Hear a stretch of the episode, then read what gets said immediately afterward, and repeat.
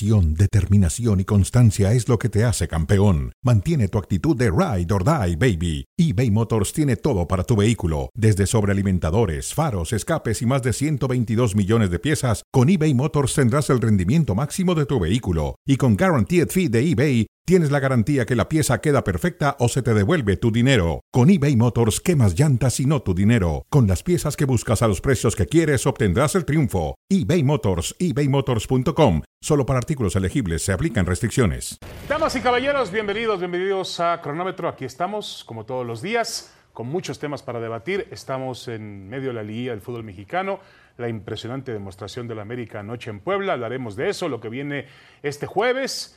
Y por supuesto, nos meteremos en el fútbol de España, que tiene un platillo muy, muy especial el domingo con el Real Madrid enfrentando al Barcelona. Cari Correa, Cari, ¿cómo estás? Bienvenida. Un placer saludarte. Gracias, David. También un placer estar de regreso acá en la mesa de cronómetros y grandes La última vez que estuviste aquí con nosotros, todavía eh, eran dos personas las que estaban aquí. Exacto, exacto. Eh, hay Santi una y panza tú. de diferencia. Santi, Exacto. bueno, eso. no. Santi y tú. Exacto, Santino. Bello. Santino, Santino. Yo le digo Santi como Santi Jiménez. Ah, es- bueno, Santi es de cariño. Está bien, está Como bien. Cari, de cariño. Bueno, fel- muchas felicidades, Cari. Muchas gracias. Bueno, ¿lista, Cari? Listísima. Vamos a entrar de lleno en estos temas porque ya decías, hemos tenido muy buenos juegos en la ida de los cuartos de final y lo que se viene para este fin de semana. De acuerdo. Bueno, vamos a tener en un instante más a Martín Einstein desde Madrid en vivo para platicarnos temas de el clásico y lo que se viene en España con una semana muy interesante y lo que tiene preparado además E ESPN Deportes para toda la audiencia. Bueno, a ver, Cari, vamos a comenzar con el América. Ayer le gana seis goles por uno al conjunto del Puebla. Está finiquitada ese partido de cuartos de final. ¿Cuál sería tu titular para explicar la goleada? Del Puebla, puro camote.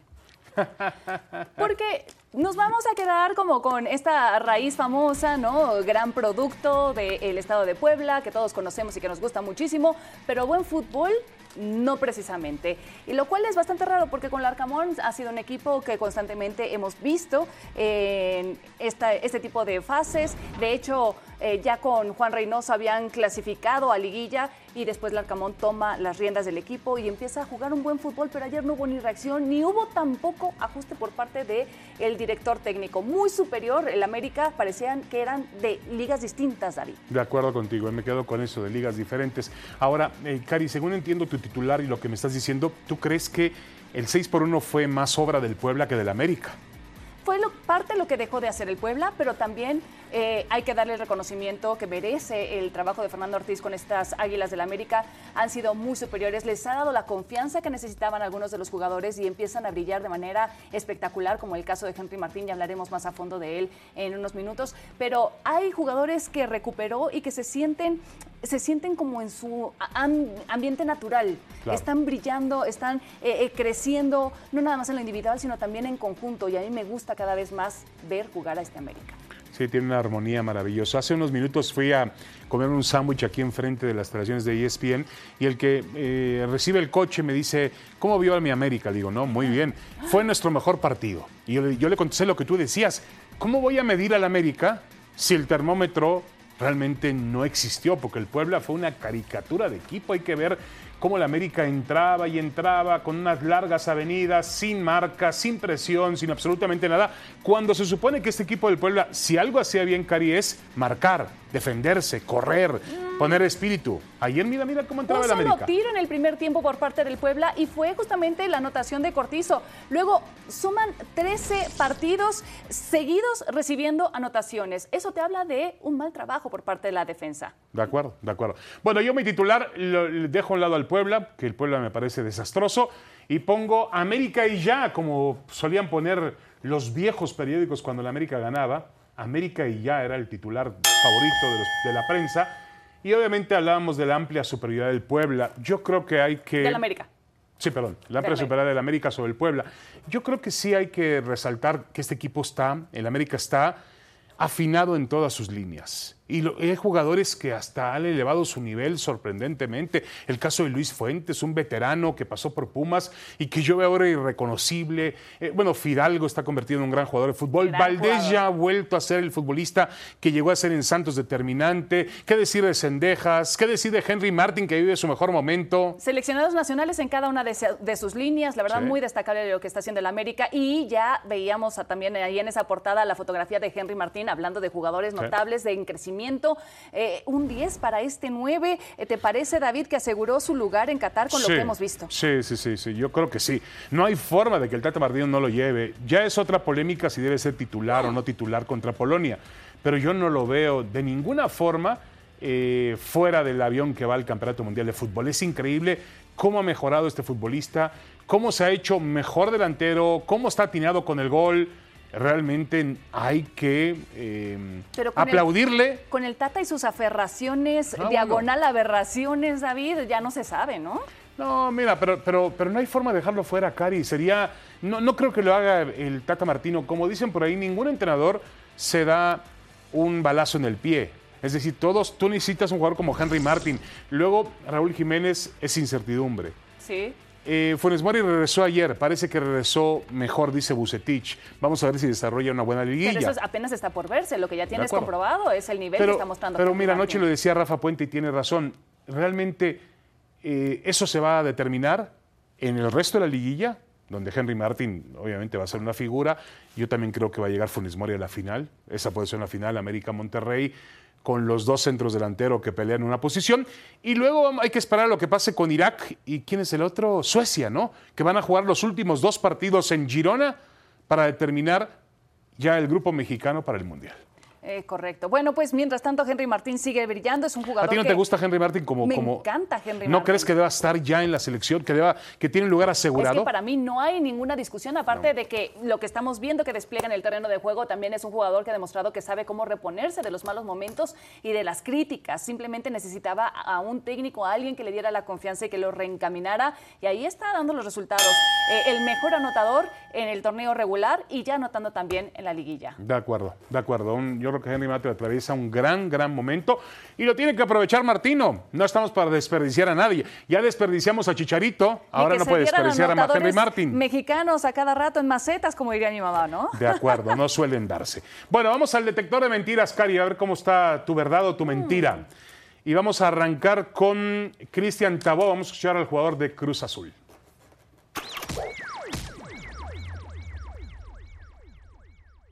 Eh, más que con bronca, tranquilos. Eh, tranquilos por, por, el trabajo que viene haciendo el equipo. Eh, creo que en todos los partidos hemos dado el mismo mensaje de, querer ir a buscar, de querer ganar.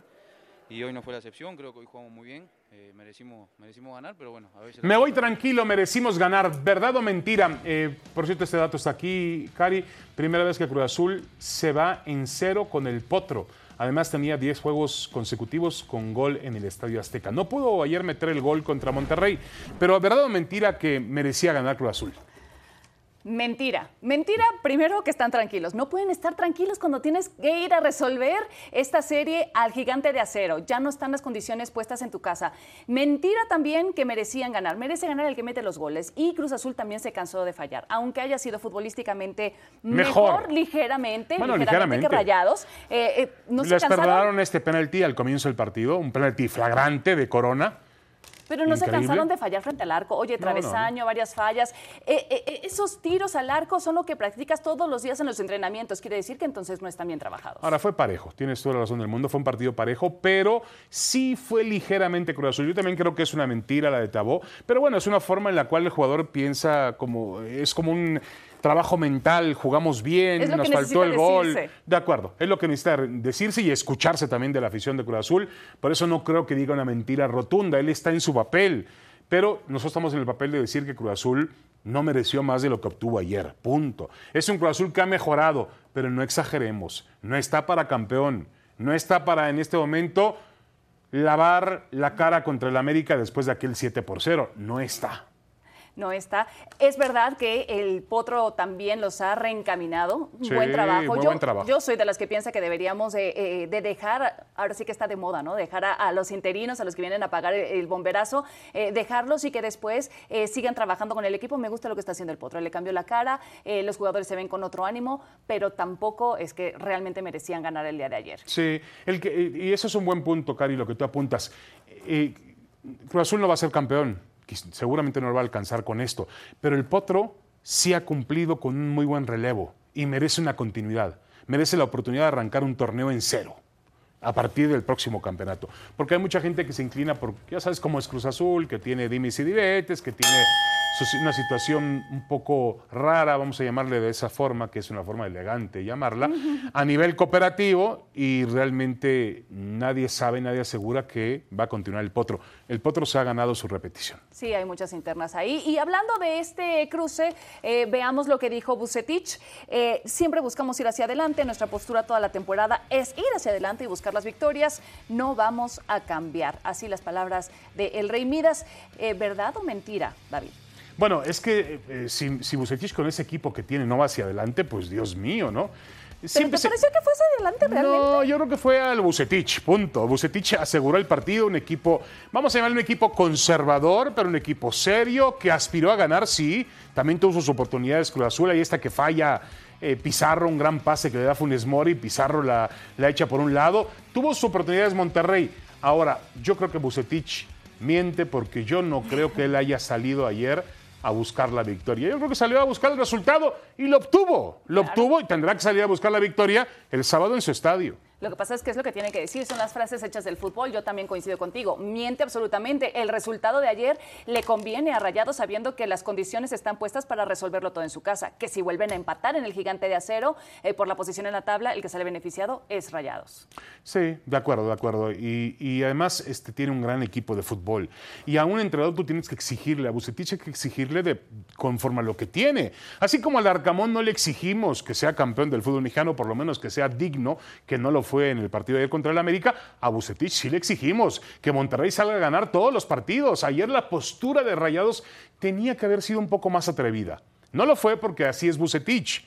Ahora, cuidado con eso, ¿eh? Cruz hace un gol y te puede sorprender en Monterrey, ¿eh? Después de las últimas etapas de Bucetich en Rayados, el equipo se convirtió como en ese que le faltan siempre 10 centavos para el peso, ¿no? Que Sí. no lograba encontrar la forma de volver a levantar un título.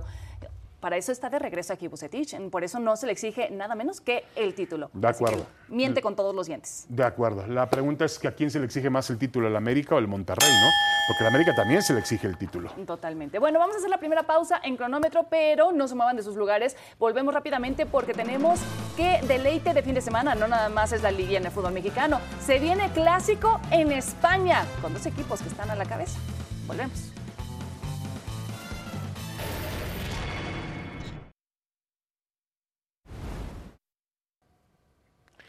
Un clásico, todo un clásico dentro de la NFL, los Vaqueros de Dallas contra las Águilas de Filadelfia. Además van por la supremacía del Este.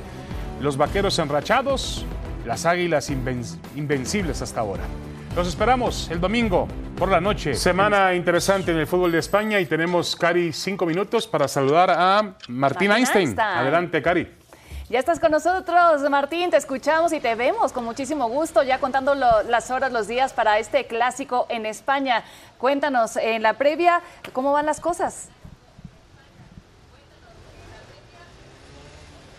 Muy bien, eh, bueno, mejor para unos que para otros, porque parece que el líder no fuera el Fútbol Club Barcelona, eh, intentando rearmarse, reconstruirse de cara a un clásico, después de un cimbronazo, ¿no? De, un golpe muy duro en la Champions League, un equipo que tiene que eh, reconstruirse, que gastó 200 millones de euros, que tiene muchas dudas, que le Recibió una buena noticia hoy, la eh, recuperación de Jules Koundé, que parece que podría llegar a jugar el central en el partido del Bernabéu, pero la presión sigue estando allí. Hoy Xavi Hernández dijo, bueno, ahora hay que pensar en la liga. Y es más presión, una mochila cargada, un equipo que parecía no tener pausa, no, tener, no temporizar, no entender que a fuego lento se construyen los equipos. Eh, parecía que todo estaba listo, ¿no? Yo siempre utilizo la metáfora del nuevo rico. De repente eh, habían fichado y tenían obligaciones y no una construcción paulatina de un Barça que hace muchos años le cuesta mucho competir. Entonces, eh, evidentemente, al Madrid las cosas le salen mucho más de cara, tiene más fortaleza, está ya clasificado a Champions Sin League, a pesar tampoco- de ser un equipo que resbaló, a pesar de ser un equipo que en todas las jornadas de liga De había acuerdo, recibido acuerdo. goles. Al Madrid se lo ve más enterito, David. No, de acuerdo. El, el único tema es que no termina por convencer ¿no? a los escépticos ese fútbol del Real Madrid, pero no nos convenció a muchos y terminó levantando la, la Copa de Europa en el torneo anterior. ¿no? Ahora, Martín, ¿a quién le afectaría más una derrota el domingo? ¿Quién la sentiría más? Es un clásico. Mira, eh, lo dijiste muy claro eh, a partir de tu reflexión. El Madrid, sin jugar bien, gana, saca los partidos adelante. ¿Por qué? Muy claro, es la mentalidad. Es un equipo que tiene una mentalidad a prueba de todo. Eh, hermético, fuerte, valiente, eh, corajudo, que eh, se anima a dar ventaja porque tiene tanta confianza en lo que puede hacer dentro de un campo de juego que parece que estuviera sentado en el sofá de su casa cuando le quedan cuatro minutos y tiene que marcar dos goles, porque lo termina haciendo. Eh, para ejemplos, el partido contra el Shakhtar el otro día, que un hombre salta al aire, eh, arriesga su físico, estamos hablando de Rudiger, el futbolista alemán, para eh, empatar un partido que parecía perdido en el minuto final. Digo, esto es una foto de lo que es el Madrid. Es un equipo mucho más fuerte mentalmente que el Barcelona. Martín, tú sabes que todo Por lo que se digo, diga El Barça de perder quedaría hundido. Por supuesto. Eh, tú sabes que todo lo que se diga en los días previos a un clásico pues sirve para calentar aún más el partido.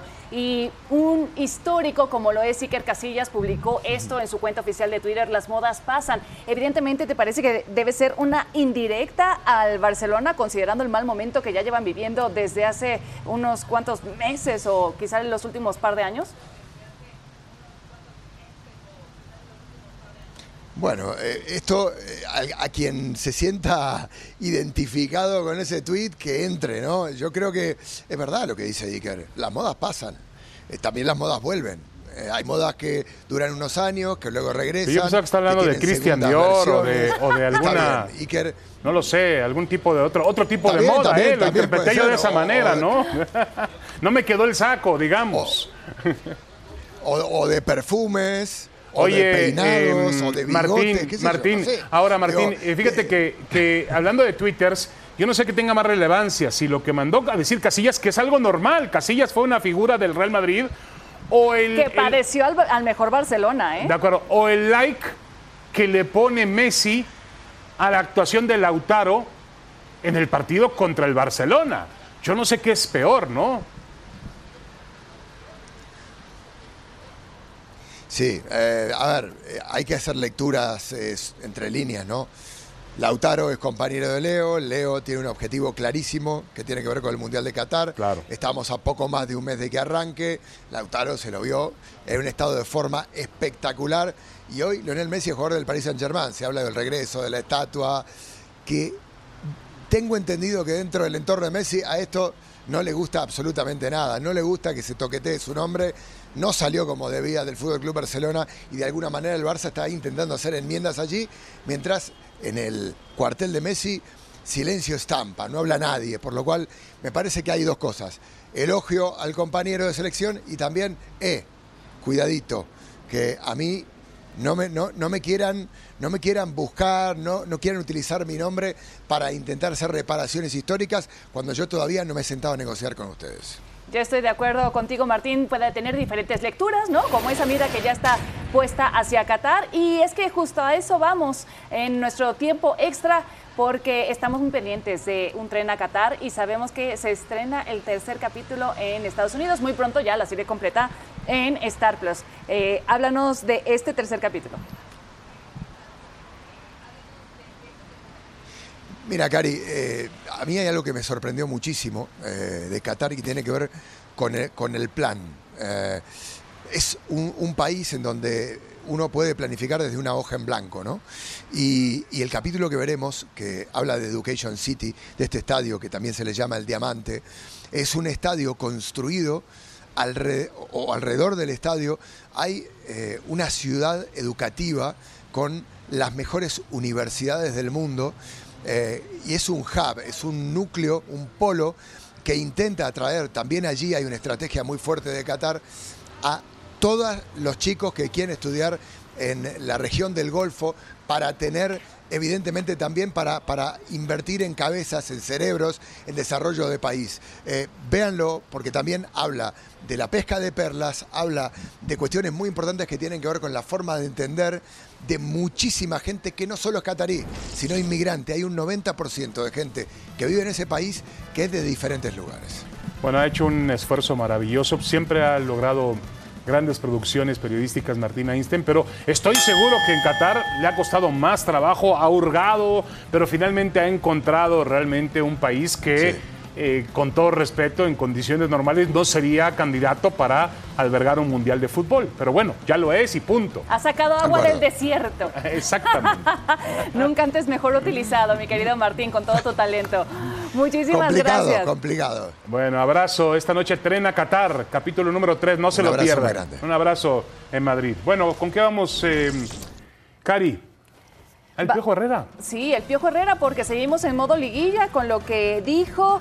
Eh, esto fue lo que dijo, se piensa que cuando un jugador tiene 50 liguillas y otro 4, el de 50 tiene que ganar por la experiencia. Hoy la dinámica supera eso y vamos a enfrentar a un equipo dinámico. ¿Será que está abriendo el paraguas ante Pachuca? No, está hablando de una realidad para mí. Es decir, Tigres, eh, Tigres no ha mostrado su mejor versión futbolística pero ya mostró lo que puede hacer en la reclasificación cuando tiene un jugador como Guiñá, cuando tienes un jugador como Nahuel, cuando tienes un jugador como Pizarro, eh, cuando tienes un jugador, bueno, aquí no, no, no, lo voy a presumir mucho por lo que hizo en el partido contra Necaxa, pero y tiene a Miguel Herrera, es decir, pero entiende que el Pachuca es un equipo peligroso y yo creo que el Pachuca es favorito sobre Tigres para avanzar a las semifinales. Tigres ha tenido un torneo, insisto, donde no ha alcanzado su mejor nivel futbolístico. Y el Pachuca lo ha visto en un torneo muy regular. Y muy tranquilos, ¿no? La presión yo creo que en esta ocasión se encuentra del lado del equipo de Miguel Herrera. Eh, es la serie que luce más pareja, sin duda alguna, el 5 contra el 4 de la tabla. Eh, Tigres tiene que hacer pesar su localía en el Volcán, que es una serie bien complicada. Correcto. Y esta noche también juega el Toluca, va a recibir al Santos en la bombonera. Ambriz, Nacho Ambriz, ¿se juega el puesto en esta serie?